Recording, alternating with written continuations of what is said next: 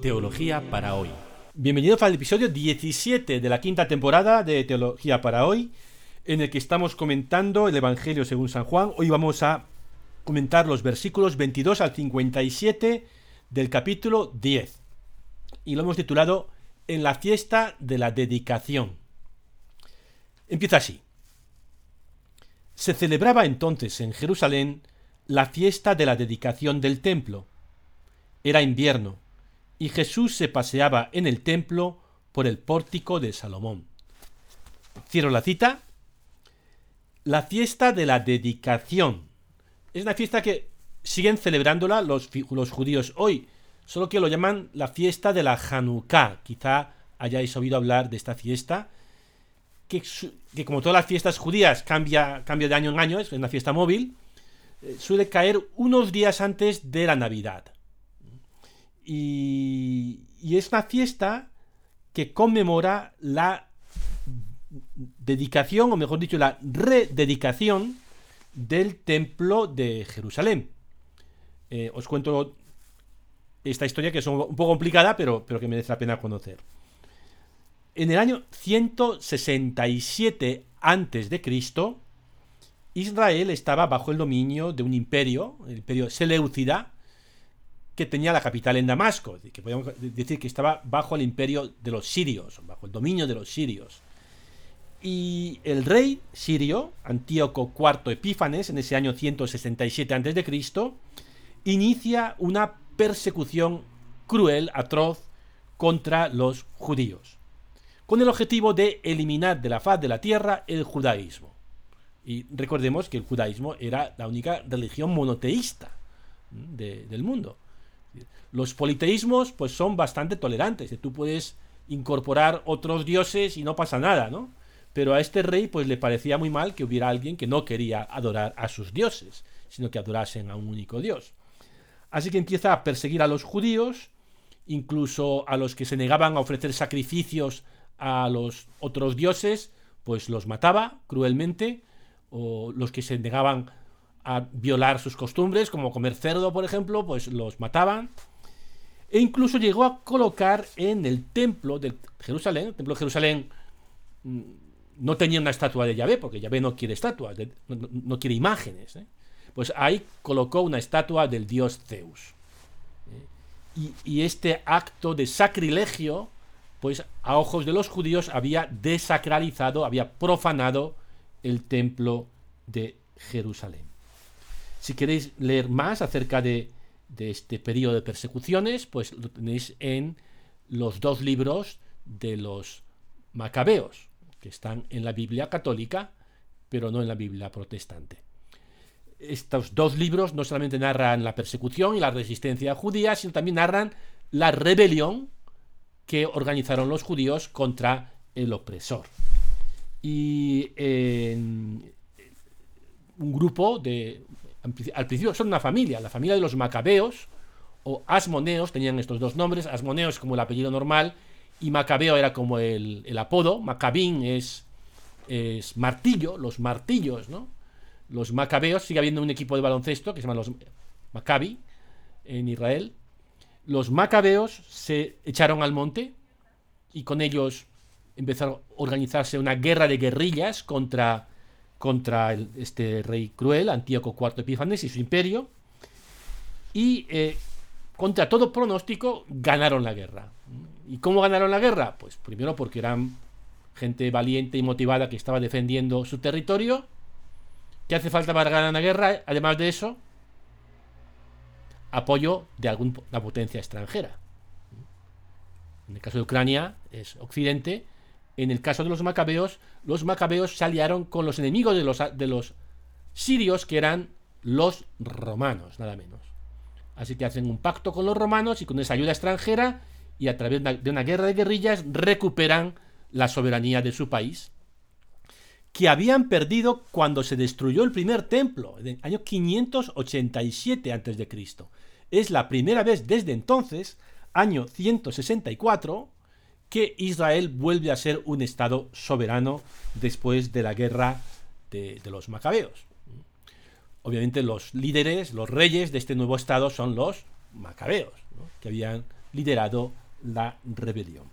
El día 25 del mes de Kislev, que coincide aproximadamente con nuestro mes de diciembre del año 164 a.C., reconsagran el templo de Jerusalén.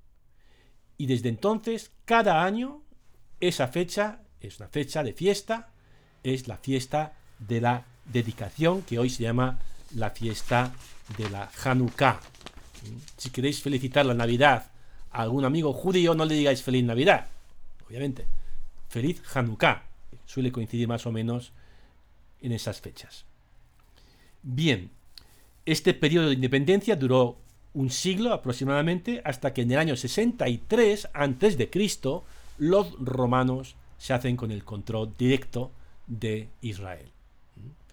Y estamos de nuevo. Hay un gran imperio que amenaza, eh, que, domina políticamente, territorialmente a Israel y que amenaza con anular su identidad. Ese es el trasfondo de la fiesta de la dedicación, que es una fiesta en torno al templo como símbolo religioso, pero también como símbolo político, ¿eh? como el alma de la nación.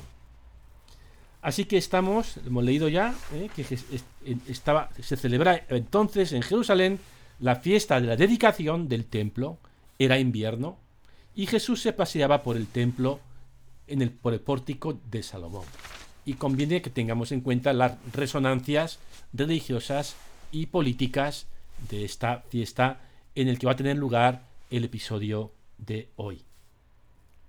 Vamos a seguir leyendo. ¿Y qué le van a preguntar los judíos en ese contexto? Ya veréis. Leo. Los judíos, rodeándolo a Jesús, le preguntaban, ¿hasta cuándo nos vas a tener en suspenso? si tú eres el Mesías, dínoslo francamente. Jesús les respondió, Os lo he dicho y no creéis. Las obras que yo hago en nombre de mi Padre, esas dan testimonio de mí. Cierro la cita. La, pregunta es, ¿eres tú el Mesías? En este contexto tiene una fuerza muy especial, ¿no? ¿Eres tú el que va a libertar a Israel? ¿Eres tú el Mesías? el líder que esperamos. Otro macabeo, otro, líder, Mesías. Y Jesús no niega que sea el Mesías, pero desvía la pregunta y remite al testimonio de sus obras. Os lo he dicho y no creéis, las obras que yo hago en nombre de mi Padre, esas dan testimonio de mí. Y las obras de Jesús no solamente son sus acciones o sus milagros, es el conjunto de su vida. El conjunto de la vida de Jesús revela quién es Dios. Él hace las en nombre de su Padre obras y esas obras son el testimonio. Es donde hay que mirar. Sigamos escuchando a Jesús. Pero vosotros no creéis, porque no sois mis ovejas. Mis ovejas escuchan mi voz, y yo las conozco, y ellas me siguen, y yo les doy la vida eterna. No perecerán para siempre, y nadie las arrebatará de mi mano. Lo que mi Padre me ha dado es más que todas las cosas, y nadie puede arrebatar nada de la mano de mi Padre. Yo y el Padre somos uno. Cierro la cita ¿Por qué no pueden creer estos judíos? Pues para responderles, eh, para responder a esta pregunta, Jesús se remite al episodio anterior, si os acordáis, ¿no? El buen pastor. Solamente eh, quien pasa por la puerta de las ovejas puede, solamente el rebaño de Jesús puede entrar en el rebaño y solamente el rebaño de Jesús conoce a Jesús. Y, pertenecer a este rebaño eh, es que Jesús conoce tu nombre y tú conoces su voz.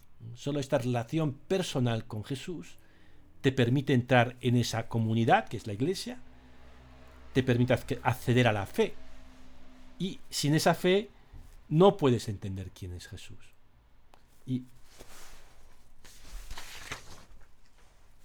y además esta fe a su vez da acceso a la vida eterna, que no es sólo la vida más allá de la muerte, sino que es plenitud de vida ya, aquí, ahora, y que continuará y se hará todavía mucho más más allá de la muerte. Y este pasaje que acabamos de leer termina con las palabras yo y el Padre somos uno.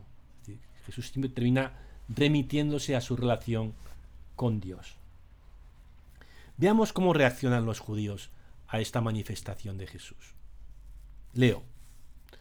Los judíos agarraron de nuevo piedras para apedrearlo. Cierro la cita. Esto ya no suena, ¿eh? esto es un patrón recurrente. Cada vez que Jesús se revela, se manifiesta, estas autoridades judías, que no es todo el pueblo judío, Jesús era judío y sus discípulos eran también judíos, ¿eh? estas autoridades judías reaccionan violentamente, quieren eliminar a Jesús. Seguimos leyendo. Jesús les replicó, Os he hecho ver muchas obras buenas por encargo de mi Padre. ¿por cuál de ellas me apedreáis? Los judíos le contestaron, no te apedreamos por una obra buena, sino por una blasfemia, porque tú, siendo hombre, te haces Dios. Cierra la cita. El libro de los Hechos de los Apóstoles recoge un discurso de Pedro, después de la resurrección, en el que él resume así la vida de Jesús. Dice, Hechos de los Apóstoles capítulo 10 versículos 37 al 38. Vosotros conocéis lo que sucedió en toda Judea, comenzando por Galilea, después del bautismo que predicó Juan. Me refiero a Jesús de Nazaret, ungido por Dios con la fuerza del Espíritu Santo, que pasó haciendo el bien y curando a todos los oprimidos por el diablo, porque Dios estaba con él cierro cita, cuando Pedro se pone a resumir en pocas palabras la vida de Jesús, dice, pasó haciendo el bien. Y en el pasaje que hemos leído de Juan, Jesús mismo hace referencia a sus buenas obras. Y ni siquiera estos enemigos suyos, estos adversarios que están discutiendo con él en el templo de Jerusalén, se lo discuten. No, discuten que Jesús no haga buenas obras. Eso parecía como indiscutible, ¿no? impepinable. De lo que le acusan es de blasfemia. Tú, siendo un hombre, te haces Dios. Escuchemos cómo responde Jesús. Leo. Jesús les replicó, ¿no está escrito en vuestra ley? Yo os digo, ¿sois dioses? Si la escritura llama dioses aquellos a quienes vino la palabra de Dios, y no puede fallar la escritura, a quien, a quien el Padre consagró y envió al mundo, decís vosotros, blasfemas, porque he dicho, soy hijo de Dios. Cierro la cita. Complicado lo que dice Jesús. En primer lugar, la palabra ley traduce el concepto de Torah. Torah, el Pentateuco, los cinco primeros libros de la Biblia pero también puede referirse, como en este caso, al conjunto de lo, que para los judíos es la Sagrada Escritura, lo que nosotros llamamos Antiguo Testamento.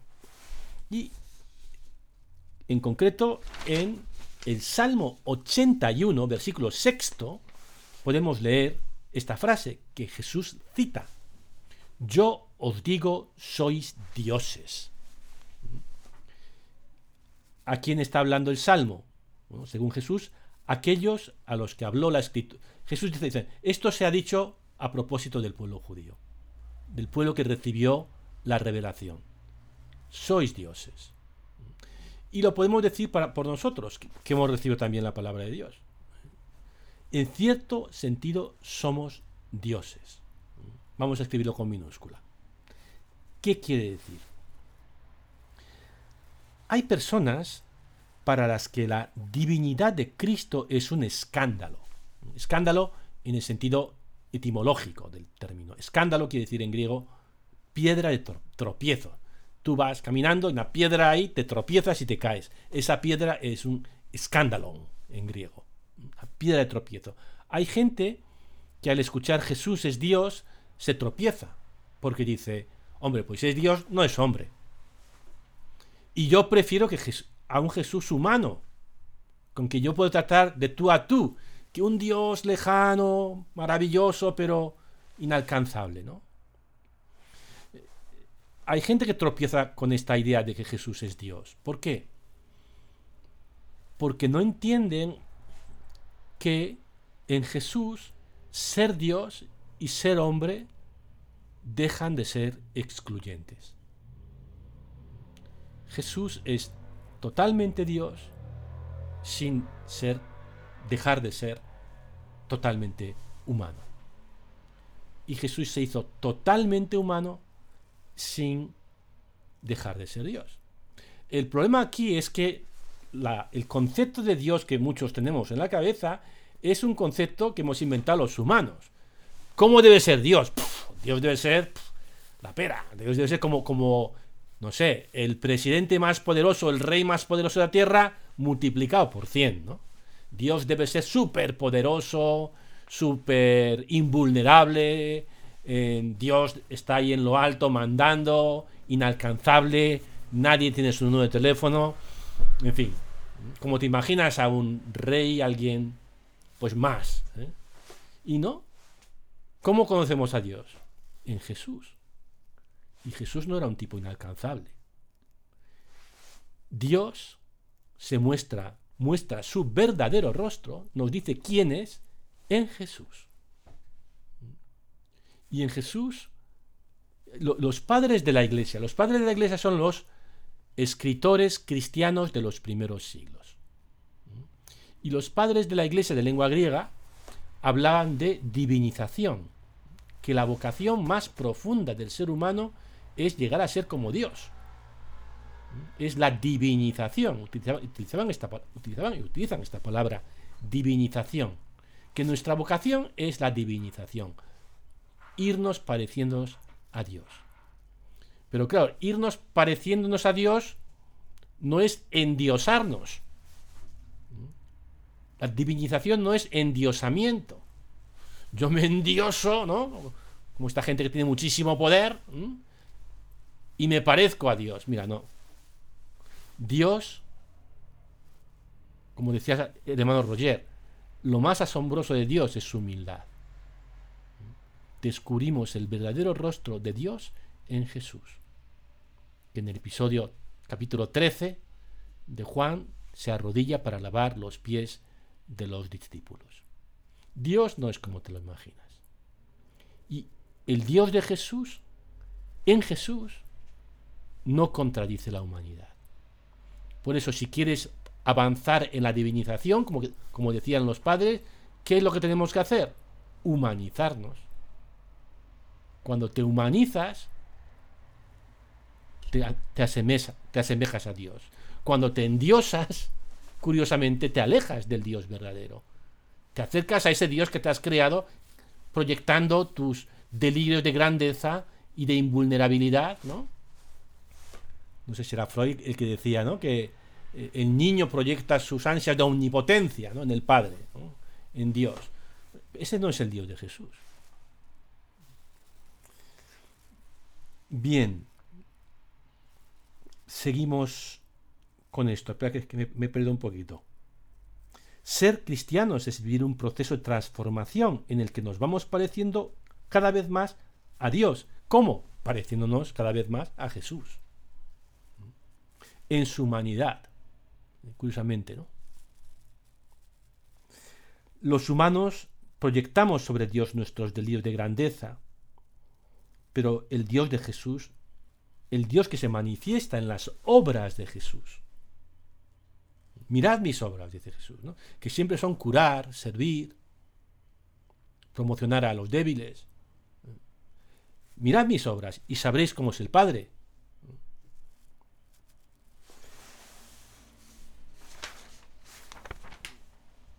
Bien, en Jesús divinización y humanización convergen. Lo humano y lo divino permanecen distintos, pero reconciliados en Él. Y acoger la presencia de Cristo en nosotros nos diviniza humanizándonos. Jesús nos mostró con sus obras cómo era este Dios asombroso, para que podamos creer en Él y en Dios. Seguimos leyendo del Evangelio. Dice Jesús, Si no hago las obras de mi Padre, no me creáis, pero si las hago, aunque no me creáis a mí, creed a las obras, para que comprendáis y sepáis que el Padre está en mí y yo en el Padre. Cierro la cita. Ante estas palabras, los oponentes de Jesús, ¿qué van a hacer? Lo de siempre. Leemos. Intentaron de nuevo detenerlo, pero se les escabulló de las manos. Cada vez que nos acercamos a quien es Jesús, hay gente que trata de eliminarlo. Vamos con el último pasaje de hoy. Jesús se marchó de nuevo al otro lado del Jordán, al lugar donde antes había bautizado Juan, y se quedó allí. Muchos acudieron a él y decían, Juan no hizo ningún signo, pero todo lo que Juan dijo de éste era verdad. Y muchos creyeron en él allí. Cerramos la cita, terminamos el capítulo 10. Jesús hace una retirada táctica al otro lado del Jordán y concluye de este modo su tercera estancia en Jerusalén. Le queda todavía una cuarta que será la última. Jesús vuelve a los orígenes, al lugar donde comenzó todo, a la región donde bautizaba Juan, y que está al otro lado del Jordán. El Jordán era y es la frontera de Israel al otro lado del Jordán, te sales del país. Ya estamos fuera del control de las autoridades judías. Y allí dice el Evangelio, muchos creyeron en él. Se nos dice además que Jesús se quedó allí. El verbo permanecer, quedarse, menein en griego, es muy importante muy recurrente en Juan. Y aquí tiene el efecto de crear una pausa, ¿no? Nos detenemos allí, al otro lado del Jordán, a cierta distancia, porque el capítulo 11, que vamos a leer la próxima semana, contiene el signo culminante y más importante de este libro de los signos que ocupa la primera mitad del Evangelio según San Juan. Y este signo es la resurrección de Lázaro. De eso hablaremos la próxima semana. Y antes de despedirnos con los del podcast, os dejo con la pregunta. ¿Cómo te imaginas a Jesús como ser humano? ¿Cómo su humanidad nos revela a Dios? Repito, ¿cómo te imaginas a Jesús como ser humano? ¿Cómo su humanidad nos revela a Dios? Dos preguntas. Nos vemos la semana que viene.